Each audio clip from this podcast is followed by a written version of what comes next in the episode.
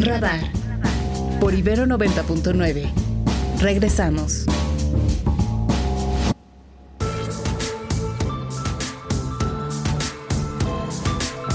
8 con 16, gracias por sus mensajes y nos vamos con Ernesto Osorio.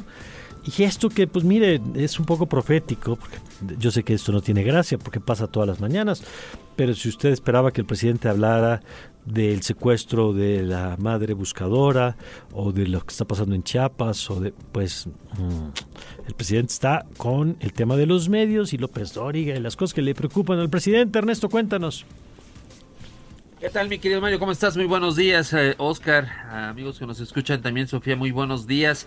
Bueno, pues hoy el presidente inició incluso hasta tarareando una canción, llegó muy animoso a su conferencia matutina y al Salón Tesorería. Y bueno, de entrada, él habla acerca de lo que hoy presenta en su conferencia matutina, que es el informe acerca de las obras hidráulicas de su administración, el avance que registre que estará detallando en ese momento Germán Martínez de Conagua. Pero antes, bueno, vino la sección de quién es quién en las mentiras con Elizabeth García que bueno, hacen la recopilación de todas las notas que de acuerdo con el gobierno federal van en contra del actual gobierno y que son falsedades difundidas por medios de comunicación, particularmente y en este caso el presidente dedica un amplio espacio de su introducción para hablar acerca de lo que sucede en Acapulco y de cómo es que este medio de comunicación que encabeza, o el noticiero que encabeza Joaquín López Dóriga, uno dio a conocer información respecto a la ayuda a los damnificados en Acapulco algo que de acuerdo con la responsable de esta área de redes sociales y presidencia, de García Vilchis, es falso ya que dice se ha demostrado con videos y con documentos en las conferencias matutinas que se ha brindado la ayuda a la gente en Acapulco. Y bueno, también el presidente hizo un paréntesis en su introducción para lamentar el, el fallecimiento del escritor José Agustín, quien ayer perdiera la vida a los 79 años. Él dice que vamos a recordar mucho a José Agustín, particularmente por el momento en que le tocó vivir y también por eh, el sentido crítico que tuvo en todas sus novelas, particularmente en Tragicomedia Mexicana, que dice retrató el estado de corrupción que en aquel momento vivía México. Y es parte de lo que va de la conferencia matutina allá en Palacio Nacional. Gracias, Ernesto. Muy buenos días. Buenos días, gracias Ernesto Osorio. Volvemos contigo un poquito más adelante a ver si el presidente se pronuncia sobre alguno de los otros temas que sí están en agenda, más allá de lo que los periodistas dicen o no dicen de su gobierno. Pero vámonos con Oscar y con Sofía que le tienen a usted más noticias. Estas son las noticias.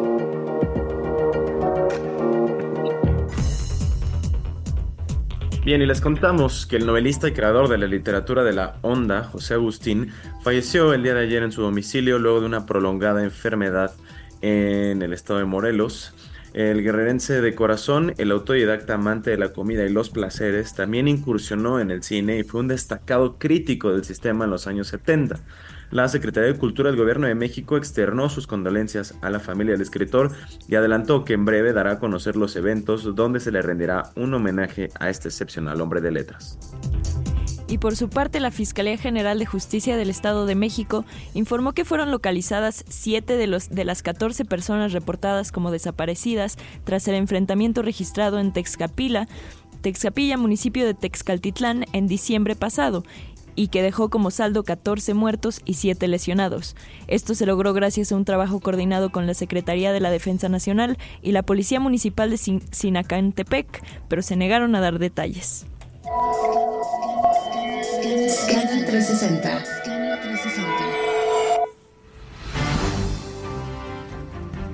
Y en información internacional, el Senado de Estados Unidos rechazó una petición que habría exigido al Departamento de Estado informar al Congreso sobre cualquier prueba de violaciones de derechos humanos por parte de Israel en Gaza. La iniciativa, que fue presentada por el demócrata Bernie Sanders, quien recibió 11 votos a favor y 72 en contra, evidenció las diferentes posturas en la bancada dentro de la Cámara Alta de Estados Unidos en cuanto a la ofensiva israelí sobre el enclave palestino.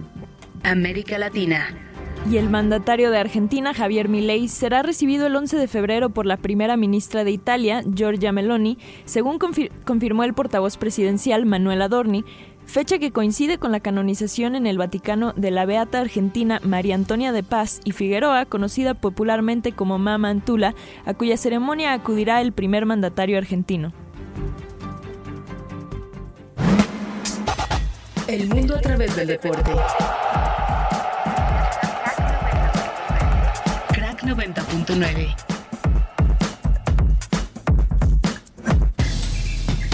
Ya es hora de irnos largos y tendidos con Omar García para que nos platique qué está sucediendo en el mundo de los deportes el día de hoy. Omar, ¿cómo estás?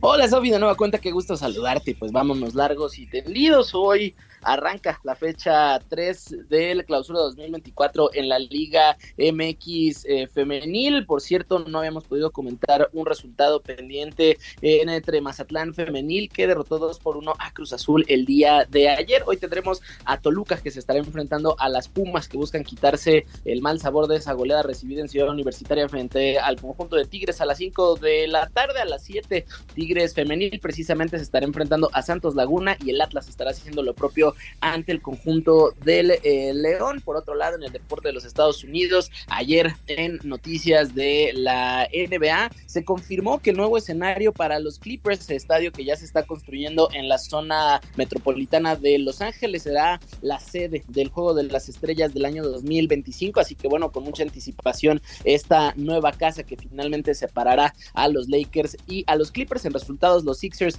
de Filadelfia derrotaron 126-121 a los Nuggets de Denver los Suns de Phoenix 119-117 la victoria agónica sobre los Kings de Sacramento y los Clippers precisamente 128-117 derrotaron al Thunder de Oklahoma. Por otro lado, habíamos platicado en octubre del 2022 las intenciones que tuvo México de ser potencial candidato para recibir los Juegos Olímpicos del 2036. María José Alcalá, titular del Comité Olímpico Mexicano, confirmó el día de ayer que se van a bajar de la contienda por la competencia que está en este momento y bueno, las necesidades que tiene para esta celebración olímpica. De momento solo quedan India, Egipto y Qatar como las candidatas para eh, pelear por esta candidatura del año 2036. Lo que sí hubo dos revelaciones. Una, que México busca recibir los Juegos Olímpicos de la Juventud, que es eh, uno de los eventos eh, también que tiene más anticipación. Recientemente se hizo uno en Argentina, así que bueno, pues América Latina no es ajeno a esta clase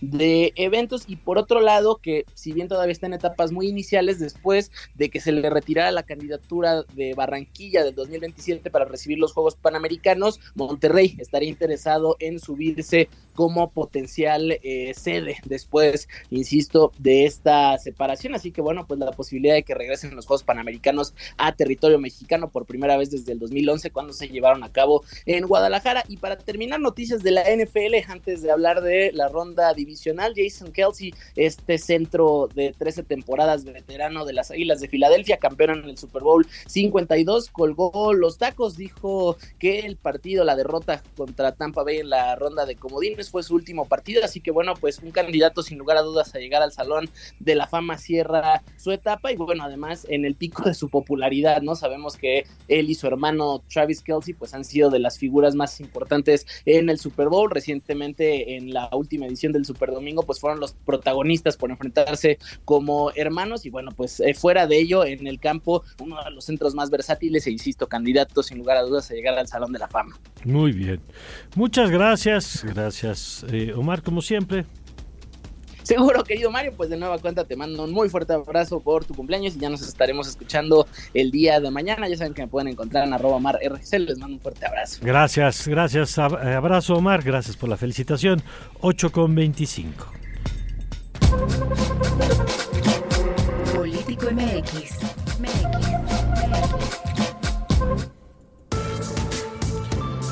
Vámonos con Poncho Basilio, socio director de Político MX, a quien usted puede encontrar en Twitter como arroba poncho puntual. Querido Alfonso, ¿cómo estás? Estimado Mario, un gusto saludarte, por supuesto, a toda la gente que nos escucha a través de Ibero 90.9. Y pues ya se nos acaban las precampañas, que la verdad se sienten más largas de lo normal, Mario, porque empezaron desde junio. Pues, ¿de, qué año? ¿De qué año exactamente? Porque, de qué, no, ¿de qué año? Porque porque Sheinbaum lleva en campaña por lo menos tres años, ¿no? ¿Cuándo eran los, ¿De cuándo serán los espectaculares estos? ¿Te acuerdas que aparecieron por todo el país con la silueta de, de la entonces jefa de gobierno? Pero bueno, formalmente terminan las precampañas, ¿no? Es correcto, y creo que vale la pena, y es lo que hemos estado haciendo en Político MX, un, un balance de, del desempeño y de lo que ganaron y lo que perdieron las, las precandidatas y el precandidato. Eh, creo que vale la pena iniciar con, con Xochitl Galvez. Esto por, por el gran evento que tuvo el domingo pasado en la Arena Ciudad de México, en donde, pues, digamos, varios analistas, creo que varias personas en redes sociales coinciden en que sí fue un discurso distinto el que brindó en el evento. Fue un evento, digamos, además muy cuidado, más allá de la controversia de los teleprompters, que para mí no, no, no representan ni crítica ni, ni nada. Es absolutamente eh, normal que lean un discurso en teleprompter en un evento de esa naturaleza, ¿no?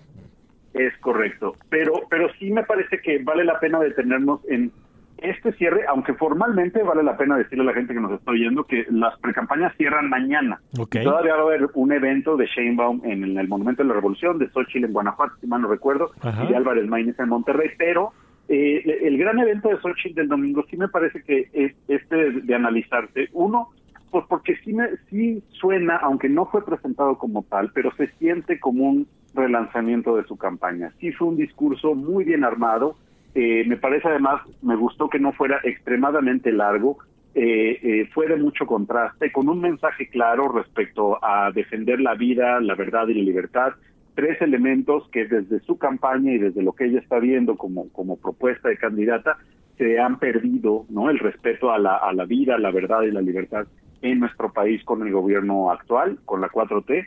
Eh, entonces creo que, o sea, fue un mensaje sólido, fue un mensaje que que logró, digamos, dar eh, eh, el contenido como tal, sin que hubiera tanto eh, entre bromas y tampoco, este, digamos, atención a otros actores políticos. Solo ella, digamos, fue la principal oradora, los presidentes de los partidos quedaron relegados, y lo cual está bien, pues, ¿no? Y más con todas las controversias últimas que hemos estado comentando. y ella está al centro, me parece eh, que, que también el, el, hecho de que ella se reconoce en segundo lugar, aunque también critica duramente las encuestas, ¿no? Por la gran diferencia que están presentando la mayoría de ellas, pero ella, digamos, en el mensaje que está brindando es, eh, pues yo, yo puedo alcanzar, ¿no? O sea, claro que voy en segundo, pero puedo alcanzar y en realidad el tema aquí es eh, el, el, el relanzamiento. Ahora, claro, tenemos un tema, porque acaban las precampañas mañana, después viene el periodo de intercampañas donde no puede haber eventos públicos, eh, ni spots, ni nada, y pues la, campaña formal iniciará el primero de marzo. Entonces, bueno, ahí eh, tendremos un periodo en donde dejaremos de ver a Xochitl Galvez justo en el momento en que la precampaña, eh, o bueno, el relanzamiento o este cambio, giro de, mensaje se da, y creo que eso también vale la pena cuestionar si eh, pues fue en el momento indicado. Claro, se cruzaron las vacaciones de diciembre y todas las fiestas de, de, fin de año, pero eh, también el tiempo creo que está jugando en contra de, de, Galvez, más. Sí, sí juega en contra, pero bueno, faltan todavía unos meses importantes. Es cierto que no, no arrancan parejo y eso es algo que se dijo muchas veces, ¿no? El tema de que empezara, empezara Claudia Sheinbaum mucho antes, pues tiene consecuencias entre otras cosas, pues porque no, no es un punto de partida parejo, digamos. Vamos a ver si es capaz de, uno, topar los niveles de conocimiento y dos, tener una imagen más positiva que negativa. Pero Oscar, tú tienes una pregunta también. Sí, Poncho, buenos días, te saluda Oscar Reyes. ¿Y crees tú que existe algún eh, tipo de estrategia puntual detrás del equipo de Xochitl últimamente con esto que hemos visto de los, los ataques, pues por así decirlo, como incitación al debate, sobre todo? Si crees este, que presionando de esta manera sea parte de una estrategia puntual, ya vimos que incluso pues eh, los, los, los voceros, las voceras de ambas candidatas han estado también muy presentes en redes sociales y esto ha generado también mucho, mucho efervescencia en la opinión pública. Sí, me, parece que también es parte, digamos, de este cambio. Te saludo, eh, Oscar. Me parece que es parte de este cambio que, que, percibo del mensaje y de la campaña de Xochitl Galvez.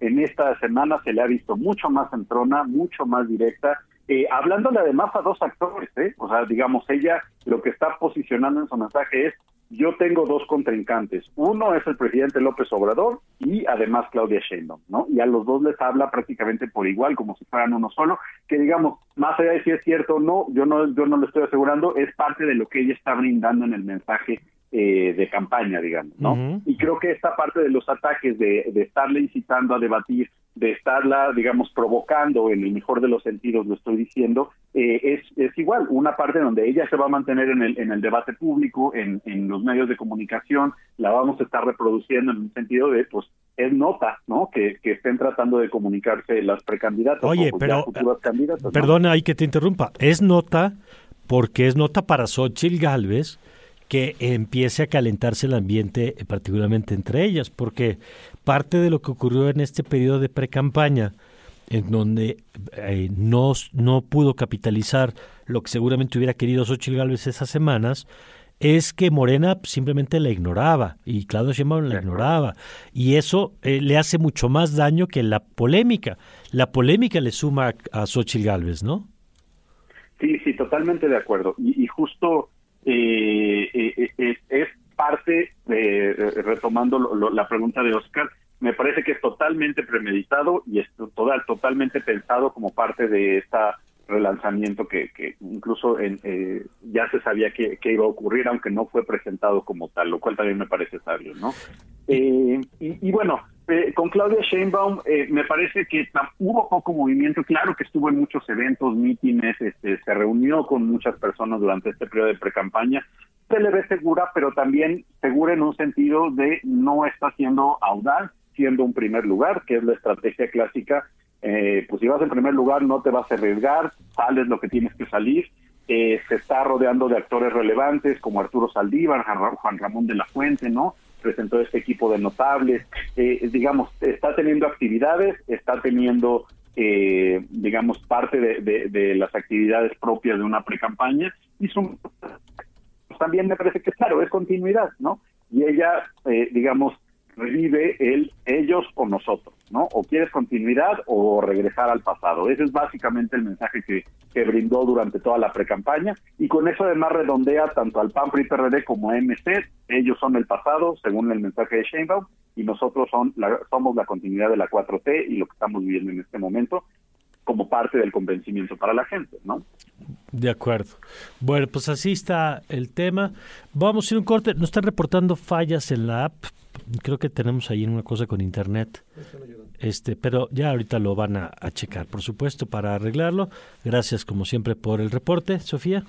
Así es, Mario, nos vamos a ir a un corte, pero antes de eso tenemos varios mensajes, la mayoría felicitando a Mario Campos, por supuesto. Saludos a Ever, a Gabriela que nos escribe desde La Paz.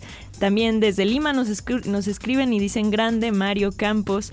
Julie Soto, por supuesto, también te desea un feliz cumpleaños. Me parece que Oscar tiene otros mensajes. Muchas gracias, muchas gracias. Así es, Karina Velázquez también te escribe Mario diciendo, además de saludar a todos en Radar, un día muy especial.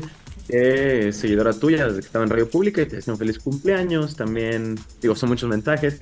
Nos escribe Mariluz, el tema de la entrevista dinámica con el embajador de Canadá le gustó, que muchas felicidades. Y por último, también eh, te manda felicitación Luis Navarro desde Aguascalientes. Ah, pues muchas gracias a todas, a todos, gracias. Eh, valoro y aprecio muchísimo cada uno de sus mensajes. Muchas gracias. Con esto nos damos un corte. Nos damos un corte, Sofi. Así es, Oscar, nos damos un corte, pero quédense ahí porque regresamos con más en Radar 99.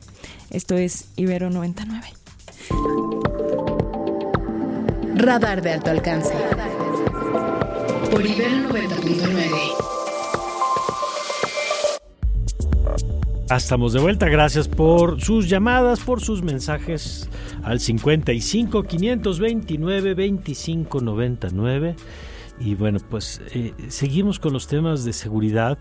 Yo insisto porque he estado viendo aquí en las pantallas que tenemos en la cabina la nota de las mujeres que le llaman al cártel Jalisco y le pide al Mencho que intervenga para que le quite al pues al jefe del lugar porque las están extorsionando. Eh, y es que cuando hay una dimensión del crimen que sea hecho una especie de, de zona de tolerancia, decir, bueno, mientras no se metan con la gente, ¿no? Este es la droga, es el negocio y no afectan a la gente. Pero ¿qué pasa cuando el transporte público de una ciudad, de una ciudad importante como Acapulco, por ejemplo, pues simplemente no opera porque eh, ante las amenazas del crimen, pues sacan las manos los transportistas y dicen, nosotros ya si no trabajamos. Y tiene que entrar la Guardia Nacional a hacer la de transporte público y la Policía Municipal haciendo rutas. Y eso es lo que está pasando en Guerrero y por eso le agradezco mucho a Juan Angulo que nos tome nuevamente esta llamada, director del sur de, de Guerrero. Querido Juan, ¿cómo estás? Muy buen día. Buenos días, Mario. Eh, ¿Cómo estás? Saludos. Gracias. A ver, ayúdanos a entender pues cómo se da esta situación del transporte público, qué es lo que detona esta crisis. Sí, bueno, el, problema comenzó el jueves pasado, ya cumplió ayer seis días, eh, sigue sin eh, estar en su totalidad el servicio, se ha venido reanudando paulatinamente, pero hay rutas importantes de camiones urbanos o de camionetas urban, de taxis colectivos que de plano no han salido a trabajar. Eh, ese día eh, fue hombres armados llegaron a una base de camiones eh, cerca del mercado y de la Secretaría Federal de Salud, dispararon, hirieron a un chofer, posteriormente en otro lugar de la ciudad, en una colonia que se llama Icacos, eh, fue atacado un sitio de taxis, más tarde eh, también a balazos, más tarde eh, una camioneta urban igualmente del transporte público en la zona Diamante, en el Boulevard de las Naciones, que va hacia el aeropuerto fue eh, incendiada igualmente por hombres armados y en redes, en, grupos de WhatsApp eh, circularon amenazas eh, diciendo que iban a matar a los choferes que salieran a trabajar. Eso ocurrió el jueves y, desde entonces ese día, jueves y viernes, es prácticamente el 100% del transporte público estuvo eh, paralizado, Mario. Esto ya pasaba desde antes. Es, la primera vez. Esto es la primera vez que ocurre. Sí, o sea, ha habido, ha habido eh, paros, bloqueos, eh, unas horas, varias horas si quieres, de un día, pero dos días 100% y seis días una que se mantenga el problema es, es inédito. ¿Dónde eh, está en este caso la autoridad tanto municipal como estatal, Juan?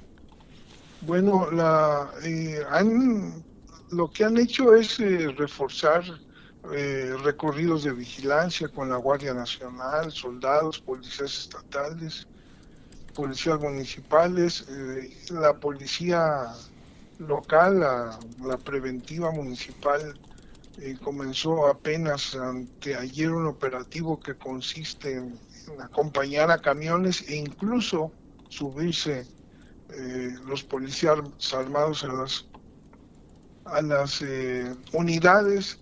La Guardia Nacional dispuso de seis de sus camiones para tres rutas, dos camiones solamente para tres rutas, con horarios específicos de 6 a 8 de la mañana, es decir, eh, eh, totalmente insuficiente, apenas un paliativo. Y ayer el secretario de, general de gobierno del, Estado eh, advirtió a los transportistas, a los líderes transportistas, que si no reanudan ya el servicio, que ellos están obligados, es un servicio público, tienen una concesión para usarla.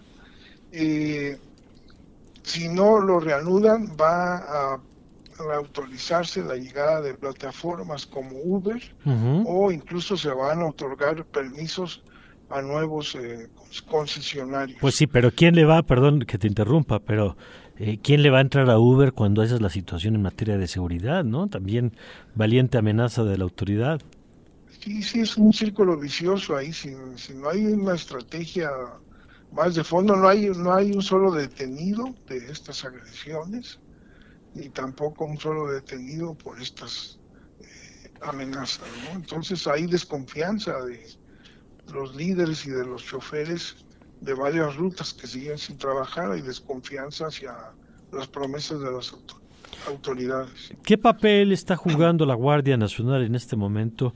Aquí hemos reportado el asunto de, pues, de si está haciendo eh, labores de transporte público, pero eh, más allá de eso, que pues, por Pues lo demás esa no es su paradas, En naturaleza. algunas paradas Ajá. encabeza los recorridos de, de, de seguridad con otras corporaciones, con soldados, con policías estatales y municipales, como te decía, pero es una labor así de presencia, de, de, de contención eh, solamente. ¿no? Es cierto que ya no ha habido ataques a choferes en estos, en estos días, lo que no quiere decir que la violencia se haya detenido. Apenas mataron a dos custodios de la cárcel al salir de su trabajo. Eh, ayer hubo otros dos asesinados eh, en Acapulco, es decir, eh,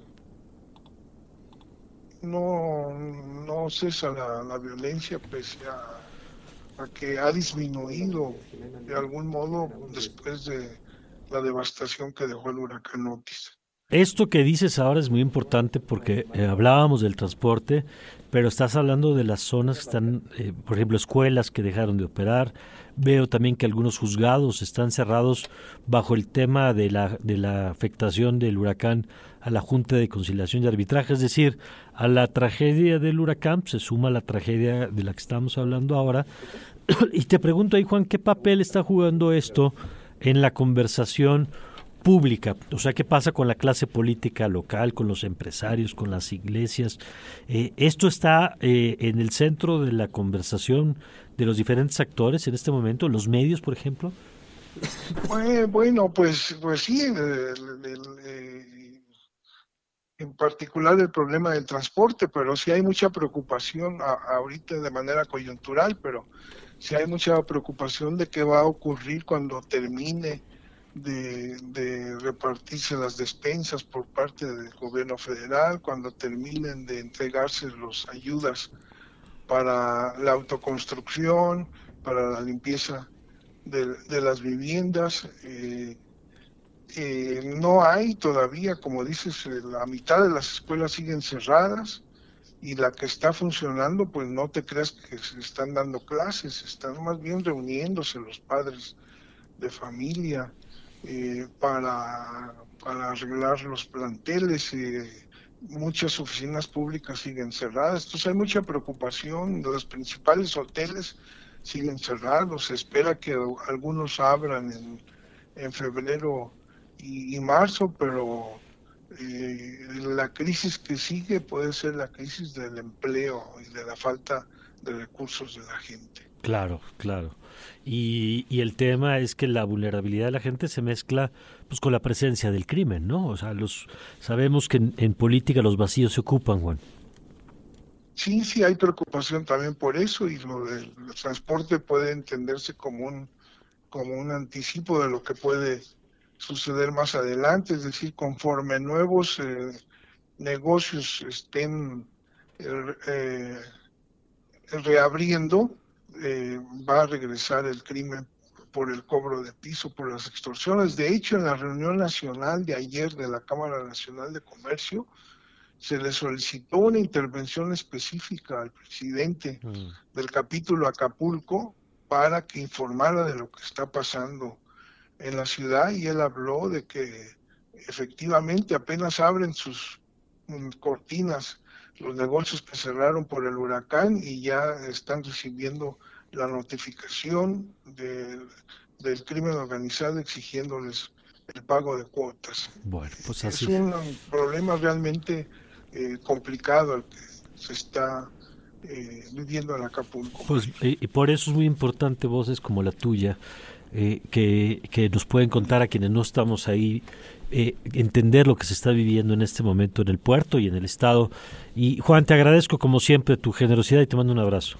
Sí, Mario, que estés bien, saludos. Gracias, gracias, porque mire, siempre lo hemos dicho, ¿eh? es mucho más fácil desde la Ciudad de México hablar de estos temas que viviendo ahí, ¿eh? que viviendo en Acapulco, donde están las extorsiones, donde está, eh, hay estados, y se lo digo, hay estados donde cuando pedimos una entrevista nos dicen, pero no me pregunten del crimen, o no me pregunten de los grupos involucrados. y obviamente nosotros hacemos caso, ¿no? Pues ¿por qué no podemos preguntar? Pues porque quien se está jugando la vida es esa persona, no, no desde la Ciudad de México. Y déjeme nada más para redondear el tema irnos con Jimena Andión, que mientras estamos hablando de esto ahorita con Juan Angulo, el presidente dice, pues peleándose con López Dóriga, ¿no? Ya puso, ya pidió en la mañanera que le pusieran el video otra vez de López Dóriga, ya dijo que, que ojalá pida, ofrezca disculpas López Dóriga porque se han entregado los apoyos de reconstrucción de Acapulco, que, que López Dóriga pruebe lo que dijo, que ya se entregaron todos. Pues sí, mire, y mientras el presidente se pelea con López Dóriga, la gente no puede usar el transporte público y la gente está viviendo una situación que se va a ir complicando cada vez más, eh, pues porque no hay forma de que mientras, no se haga algo distinto, pues los resultados van a ser los que ya conocemos. Bueno, 8 con 50.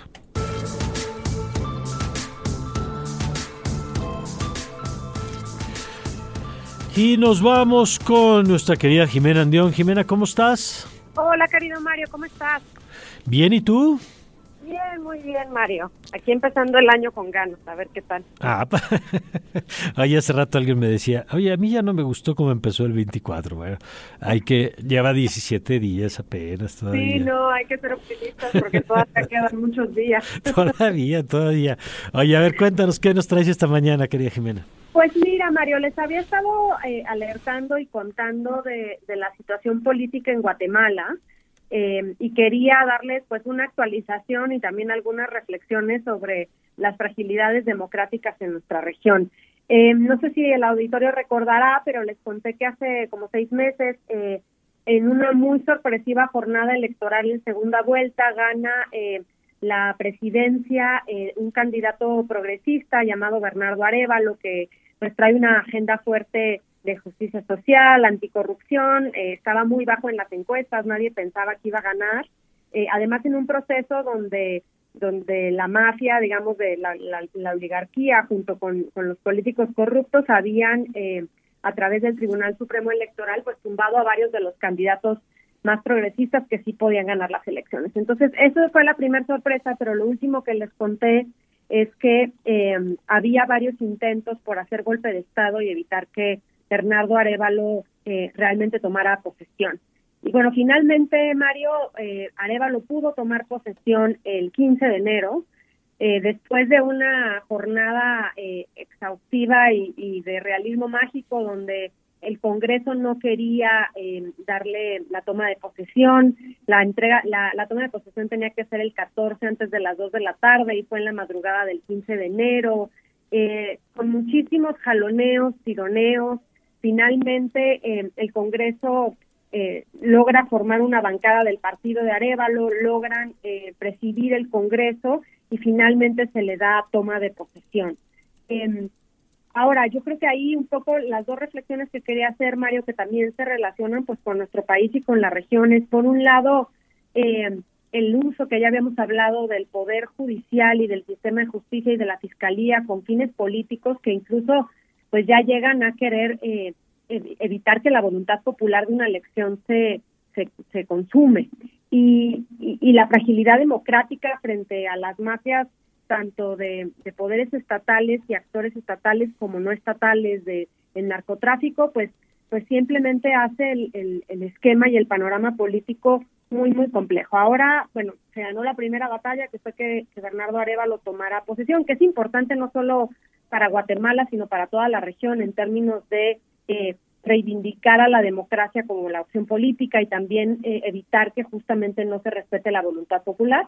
Pero quedan muchísimos desafíos eh, en términos del balance que va a tener que, tener Arevalo para ir desarmando estas mafias, pero al mismo tiempo poder gobernar, ¿no? Si no va a tener una crisis de gobernabilidad severa. Y por otro lado hay muchísima expectativa, Mario. Creo que lo otro que está pasando en la región y en el mundo es que eh, estos estas elecciones donde se promete cambio generan expectativas altísimas que después no se alcanzan y lo que hacen es generar muchísima desilusión, no solo sobre el propio candidato, sino sobre el sistema democrático. Entonces, siento que siento que el sistema democrático sigue pendiendo de un hilo en nuestros países y en el mundo y que hay que poner mucha atención a esto. De acuerdo.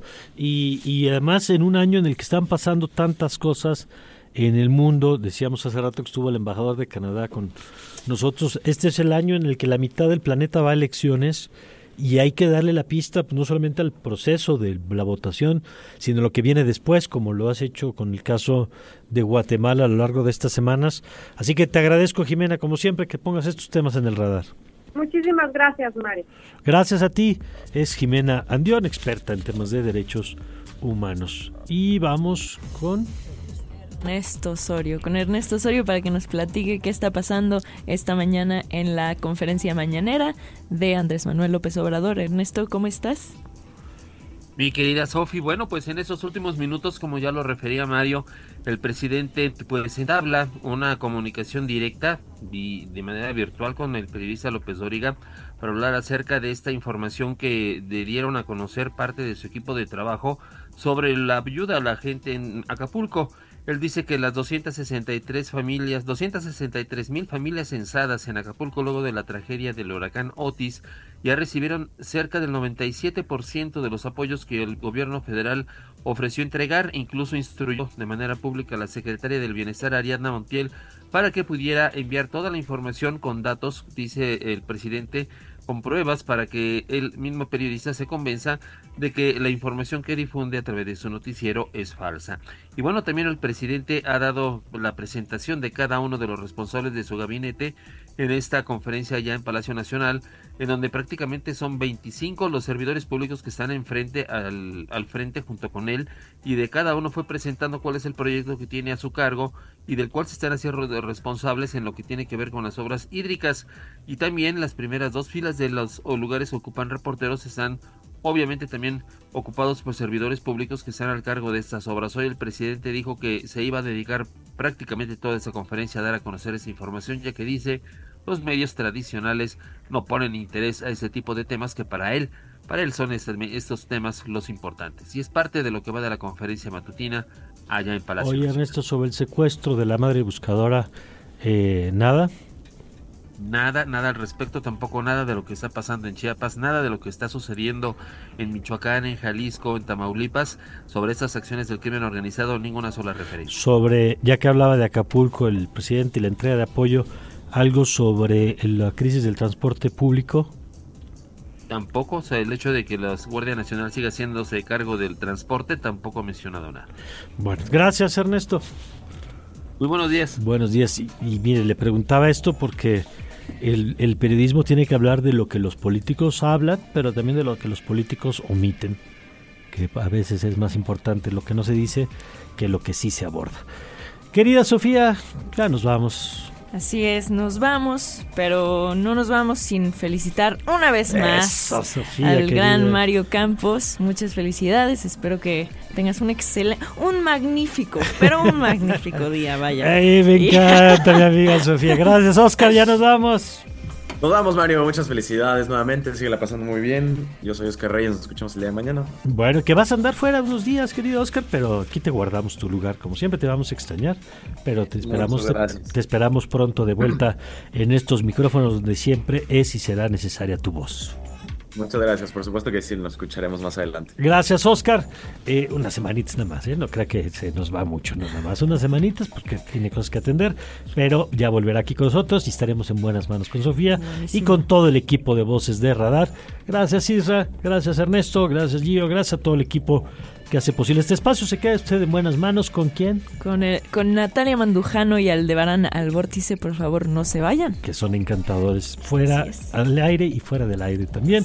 Y aquí le esperamos mañana desde las 7 de la mañana. Yo soy Mario Campos y como dice mi amiga Sofía, que tenga usted un magnífico, pero un magnífico día.